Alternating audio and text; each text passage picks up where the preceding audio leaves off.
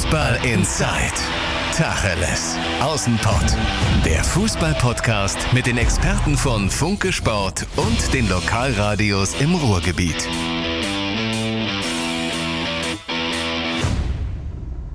Wir von Fußball Insight, der gemeinsame Podcast der Lokalradios aus dem Ruhrgebiet und den Experten von Funke Sport. Wir haben natürlich auch ein Herz für unsere Amateure. Martin Herms äh, ist bei mir. Hi Martin. Hi.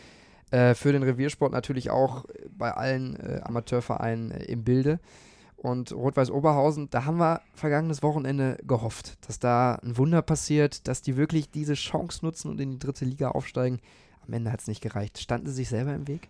Ähm, ein bisschen vielleicht schon, ja, wenn man das äh, so sagen kann, dann ähm, haben sie es eben zu Hause verspielt. Also es geht jetzt nicht nur um das letzte Spiel, sondern man hat die letzten drei Heimspiele einfach nicht gewinnen können. Gegen Köln 2 Untergang 1 zu 6, gegen Rot-Weiß 1-1 gespielt nach einer schwachen ersten Halbzeit. Und dann hat man es einfach verpasst, auch im letzten Spiel gegen Ferl, ja. Man geht ja schnell 1 in Führung, war eigentlich optimal. Traumtor. Traumtor, 1-0, schnelle Führung, genau das wollte man haben. Und dann hat man es verpasst, eben Druck weiter aufzubauen auf Viktoria Köln. Lag dann plötzlich 1-2 hinten. Ja, das war dann auch eben, ist ja eben in so einem Spiel, die sagen immer alle, die kriegen nichts mit dann von den Ergebnissen. Aber Fakt ist, man wird immer informiert, ne? Klar. Und dann hat man in Köln auch mitbekommen, okay, oh, Oberhausen liegt hinten es ist noch nicht ganz so schwierig und ganz so schlimm. Ne? Und ähm, wenn man dann gehört hätte, okay, wir führen jetzt 3-0 oder die Oberhausen haben eine dritte, zweite, dritte nachgelegt. Die stand ja erst 0-0, Victoria. Es stand lange 0-0, ja, genau. bis zur 70. Minute fast. Dann hat nur Lichtern das 1-0 gemacht, ja. Dann wäre der Druck enorm geworden. Und das hat Oberhausen einfach verpasst, den Druck weiter zu erhöhen auf Viktoria. Und das muss man sich natürlich auch ein Stück weit selbst ankreiden lassen. Ja, wenn man von den letzten drei Heimspielen keins gewinnt, hm. dann reicht es eben nicht. Ne? Also Zumal man sollte jetzt nicht zu kritisch mit RWO umgehen. Nein. Wir haben schon eine Riesensaison gespielt, gar keine Frage. Weit über den Erwartungen auf jeden Fall gespielt und ähm, trotzdem diese Chance, und da wird man sich auch mit Sicherheit drüber ärgern. Ja? Ähm, klar überwiegt dann erstmal der Stolz, zumindest kommuniziert man das so. Glaube ich eher nicht. Ist, man hat, und das werden sie auch wissen, ja, wenn sie es irgendwann mal ne, bei einem Weinchen im Urlaub drüber reden, dann werden sie wissen, dass sie eine Chance wirklich vertan haben. Denn Viktoria Köln war alles andere als souverän, hat noch nicht mal einen Punktschnitt von 2,0 erreicht. Ja, also ich glaube, das war die niedrigste Quote, die ein Aufsteiger hier erzielt hat in den letzten Jahren. Und ähm, da muss man wirklich sagen, dass RWO da eine riesige Chance verpasst hat. Schade. Ähm, ich kann ja, ich glaube auch nämlich auch, was du sagst, das mit diesem Stolz und so jetzt, das macht der BVB ja auch. Da haben wir Na in klar. der aktuellen ähm, anderen Folge noch drüber gesprochen. Gerne auch reinhören wenn wir haben mit meiner Mannschaft haben wir drei Jahre gebraucht, bis wir von der gut Kreisliga 1 in die Bezirksliga aufgestiegen sind. Immerhin. Aber zweimal Meister geworden in der Aufstiegsrunde, das jeweils verbaselt. So, mhm. da sagst du ja auch nicht, boah, wir sind stolz, wir sind Meister geworden. Da denkst du dir, meine Fresse, wieso sind wir wieder nicht aufgestiegen? Na so, klar, ich glaube, das klar. wird schon so sein. Ne? Ja, klar. Gut, bei Oberhausen waren es eben mh, ganz andere Voraussetzungen. Man hat ja wirklich nie irgendwie damit gerechnet, dass man dann nochmal so äh, in den Aufstiegskampf eingreifen kann. Lagen ja zwischenzeitlich elf Punkte dahinter während der Hinrunde. Ja, da war, glaube ich, Mike Tiranova so kurz vor der Entlassung. ja, also sagen wir mal so, kurz vor der Entlassung ist vielleicht ein bisschen weiter ergriffen, aber ähm, Gab man hat zumindest darüber diskutiert, ne, nachdem man gegen Karl Marienborn, gegen den letzten, da noch eine Führung zu Hause verloren hat. Ähm, das sah wirklich nicht gut aus, phasenweise. Man hat sich dann wieder aufgerafft, ähm, ist nach vorne gekommen, hat den Rückstand ja fast verkürzen können, fast komplett. Ähm, Wäre dann fast aufgestiegen. Aber man hat eben dann eine riesige Chance verpasst, indem man keins der letzten drei Spiele gewonnen hat. Und da ist es dann wahrscheinlich die Entscheidung gefallen. Wahrscheinlich nicht im letzten Spiel. Aber der Kader bleibt zusammen. Das ist richtig. Terranova ja. bleibt.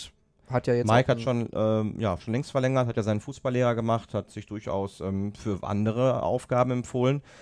Aber ich glaube, das ist halt ein Trainertyp, der einfach wirklich nach Oberhausen passt. Ich kann ihn mir irgendwie nicht woanders vorstellen. Ja, ist halt ein waschechter Oberhausener, eine Ikone dort, ähm, ja, wird da sehr respektiert, macht eine gute Aufgabe, hat verlängert, ist positiv für den Verein. Ähm, den Sportchef hat man verloren, ja, ja. geht jetzt zu Rot-Weiß Essen bekanntlich, Jörn Nowak, ähm, wird da morgen vorgestellt, hat da aber einen Ersatz wieder aus den eigenen Reihen gefunden, also hat die ganze, dieses, dieses, ähm, ja, dieses Ding Nowak kopiert, hat Patrick Bauder nochmal geholt, das ist auch ein ehemaliger Spieler, der auch aus Verletzungsgründen aufholen müsste. Ist auch ein schlauer Kopf, ja, ich kenne ihn ganz gut. Ähm, ich denke, dass es gut hinbekommen wird, wird sicherlich noch ein bisschen Zeit brauchen. Der Mann ist 29, ist natürlich eine sehr verantwortungsvolle Position. Ähm, die ganzen Abläufe, die muss er lernen, da muss er sich reinarbeiten, das wird er schaffen. Ähm, aber ich denke, dass RWO für die nächste Saison ganz ordentlich aufgestellt ist und ähm, man hat natürlich jetzt auch Blut geleckt, ist ja klar. Die Jungs wollen hoch, äh, die sind Zweiter geworden und wenn man Vizemeister wurde, will man nicht Fünfter werden, ist dann klar. Man will angreifen, kann den Kader einigermaßen zusammenhalten. Ja, hat es auch mal ein, zwei Leute jetzt schon geholt mit Stenzel vom Bonner SC, noch ein Stürmer, Profeta, ein erfahrener Verteidiger, der früher bei Rot-Weiß Essen war.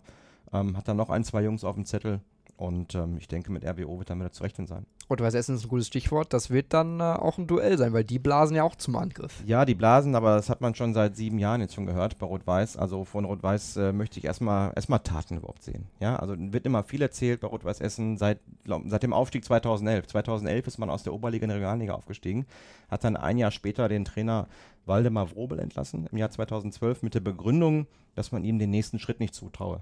Damals lag RWE auf Platz 8. Acht Jahre später hat man die Saison auf Platz 8 abgeschlossen. Ja? Wo ist der nächste Und, Schritt? Äh, wo ist der nächste Schritt? Das fragt man sich bei Rot-Weiß schon seit sieben Jahren. Ähm, hat eine desolate Saison hinter sich gebracht. Ja? Ging ja anfangs gut los. Nach sechs Spielen hatte man 16 Punkte. Ähm, da war die Euphorie da. Fünfstellige Zuschauerzahlen bei jedem Heimspiel. Auswärts sind ein paar tausend mitgefahren. Da hat man dann wieder gemerkt, was in Essen überhaupt möglich wäre, ne? wenn da mal wirklich mal Erfolg äh, eintreten würde. Aber danach wirklich ein, ein, ein, ein kolossaler Einbruch. Ähm, Warum? hat 30 Punkte geholt aus 28 Spielen. Das ist die Bilanz eines Absteigers. Ja. Das muss man einfach mal so ganz klar sagen. Ja, die haben 46 Punkte geholt, sieben Punkte sogar nur über einem Abstiegsplatz. Ja, 18 Punkte hinter Oberhausen. Das ist ein, ein Desaster. Das ist wirklich ein, ein, ein beschämendes Ergebnis. Ja, die Spieler sollten sich dafür schämen, dass sie da äh, wirklich so dermaßen abgeschmiert sind in den letzten Wochen und Monaten. Und die Gründe dafür, Schwierig, schwierig. Man hat ja durchaus Potenzial gehabt, ja. Kai Pröger wäre in der Hinrunde der noch in Essen gespielt, der bei Paderborn jetzt äh, durchgeschaltet ist, in die Bundesliga aufgestiegen ist. Ja, ein Schepanik, der jetzt zum MSV Duisburg wechselt. Da sind ja gute Jungs dabei gewesen. Der Kader gibt eigentlich mehr her oder hätte mehr hergegeben. Da muss ja natürlich ein Stück weit auch der Trainer hinterfragen, ist ja gar keine Frage. Carsten Neitzel, man ist der Meinung, man hat den richtigen Trainer.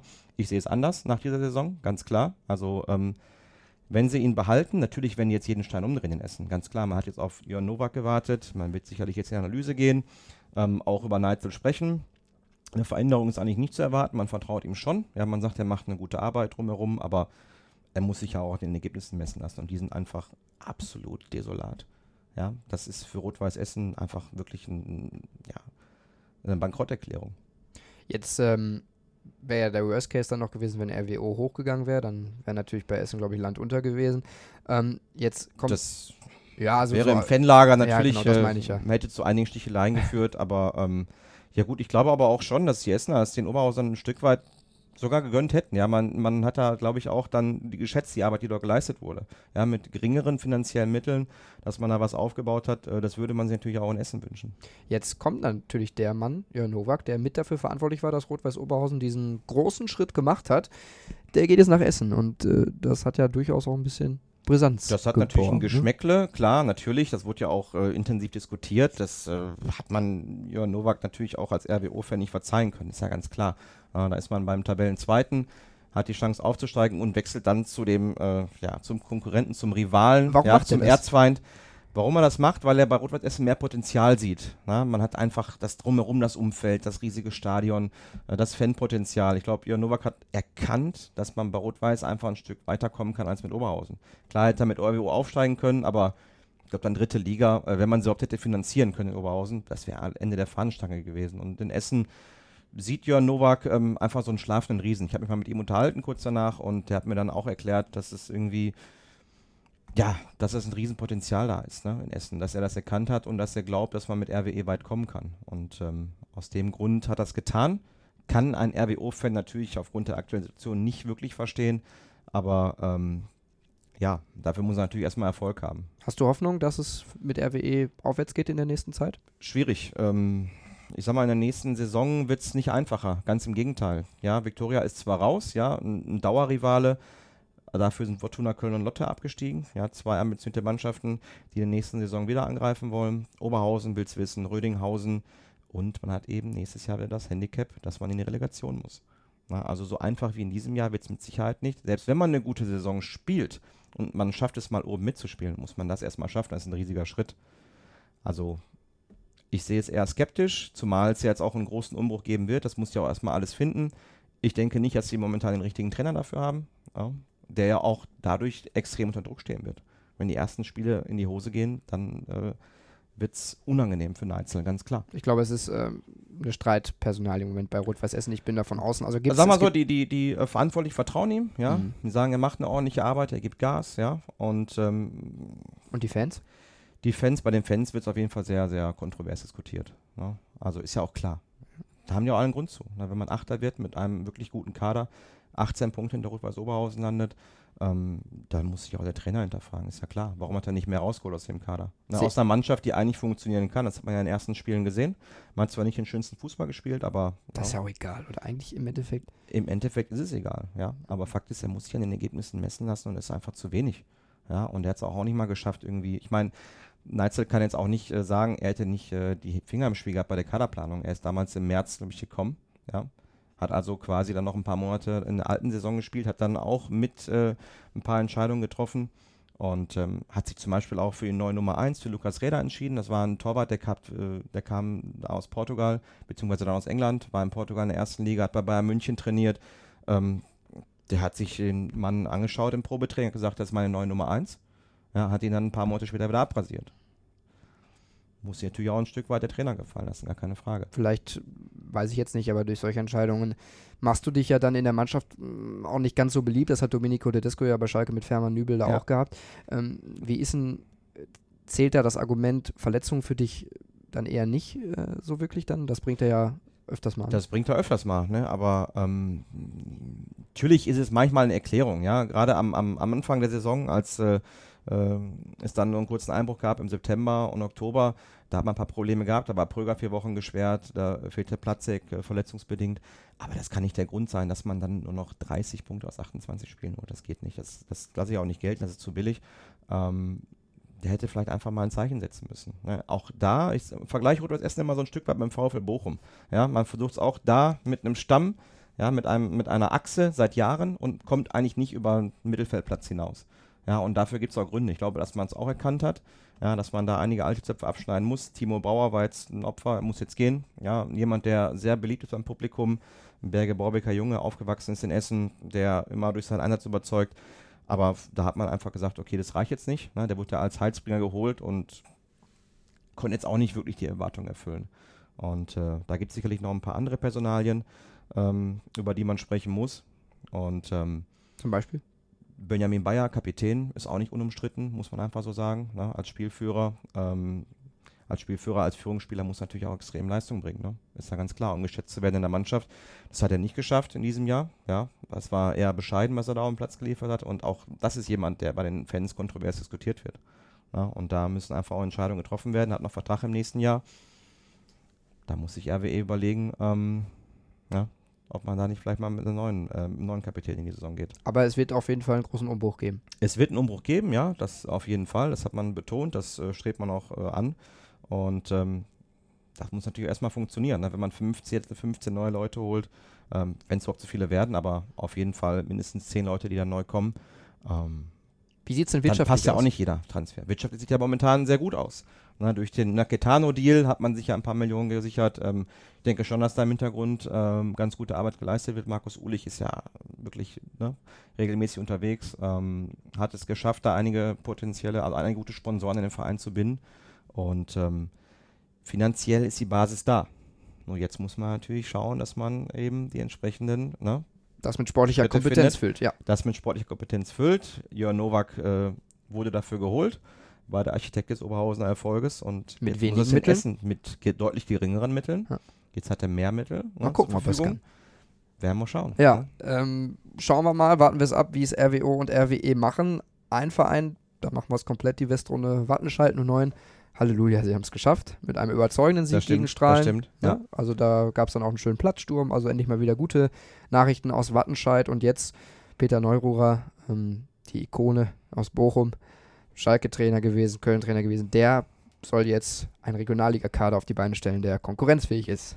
Also sei, sei ihnen gegönnt, dass sie es auf jeden Fall geschafft haben, denn ich glaube, ähm, ein Abstieg in die Oberliga, das wäre so wäre weniger das Todesurteil gewesen für Wattenscheid 09. Davon hätte man sie nicht mehr erholt. Glaube ich auch nicht. Kann ich mir nicht vorstellen.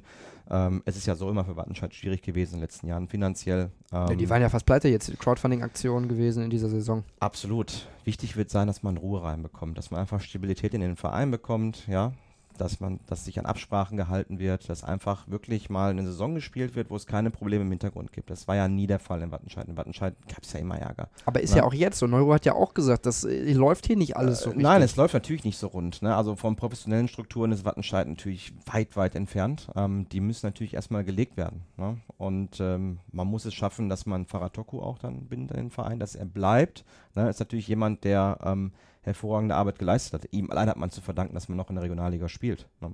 Weil er mit deutlich geringeren Mitteln als die Konkurrenz es geschafft hat, immer wieder konkurrenzfähig zu sein. Ist natürlich jetzt auch jemand, der dann äh, bei anderen Vereinen im Fokus ist, ist ja ganz klar.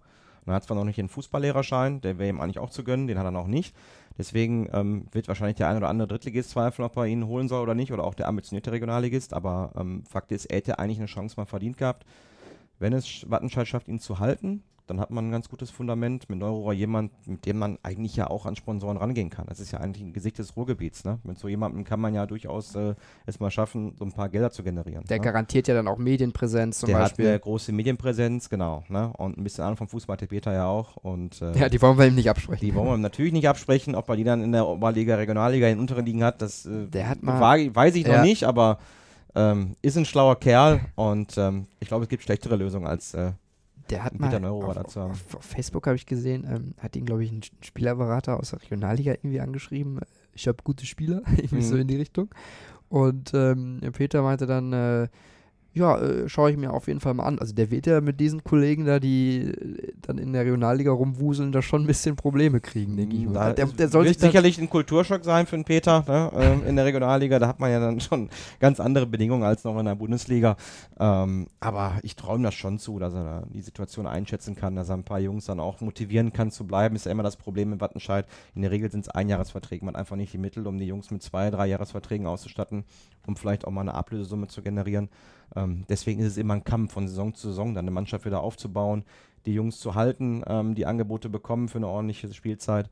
Ähm, da wartet viel Arbeit, aber der Grundstein wird erstmal gelegt mit dem Klassenerhalt. Ähm, Neurora hat die nötige Kompetenz, um was aufzubauen. Faratoko ist ein hervorragender Trainer, den man jetzt erstmal halten muss. Das ist absolut der erste Schritt. Ja, das ist die Basis äh, für einen weiteren Erfolg in Wattenscheid. Und dann kann man sicherlich eine ordentliche Rolle spielen in der, in der Regionalliga. Ich wollte jetzt auch den Beratern auch nicht die Kompetenz absprechen, ähm, sondern Nein, das ne, ist natürlich, dass Peter vielleicht oder Peter Neurer diese, diese Spieler, ja. die ihm dann angeboten werden, vielleicht einfach nicht so kennt. In der, in der, in der Regionalliga meldet sich natürlich aber auch mal so der eine oder andere semi-seriöse Berater. Ähm, ich denke, der Peter es schon einschätzen können, ja. wem man da reden kann und wem nicht. Alles klar, also ich habe, wenn wir jetzt hier schon die ganze Zeit drüber sprechen, schon wieder richtig Bock auf die neue Saison, sowohl in der Regionalliga, dritte Liga, als auch Bundesliga, zweite Liga. Schade, dass Sommerpause ist, aber wir ja. machen natürlich weiter. Danke dir, Martin, jetzt für ja, die Einschätzung zu Rot-Weiß Essen, Rot-Weiß Oberhausen. Bewertet uns gerne auf iTunes, auf Facebook, Twitter, schreibt uns, was ihr gut fandet, was ihr nicht so gut fandet und lasst vielleicht ein kleines Sternchen da. Darüber würden wir uns freuen und äh, bis zum nächsten Mal. Danke, ciao. Fußball Inside, der Fußball-Podcast mit den Experten von Funke Sport und den Lokalradios im Ruhrgebiet.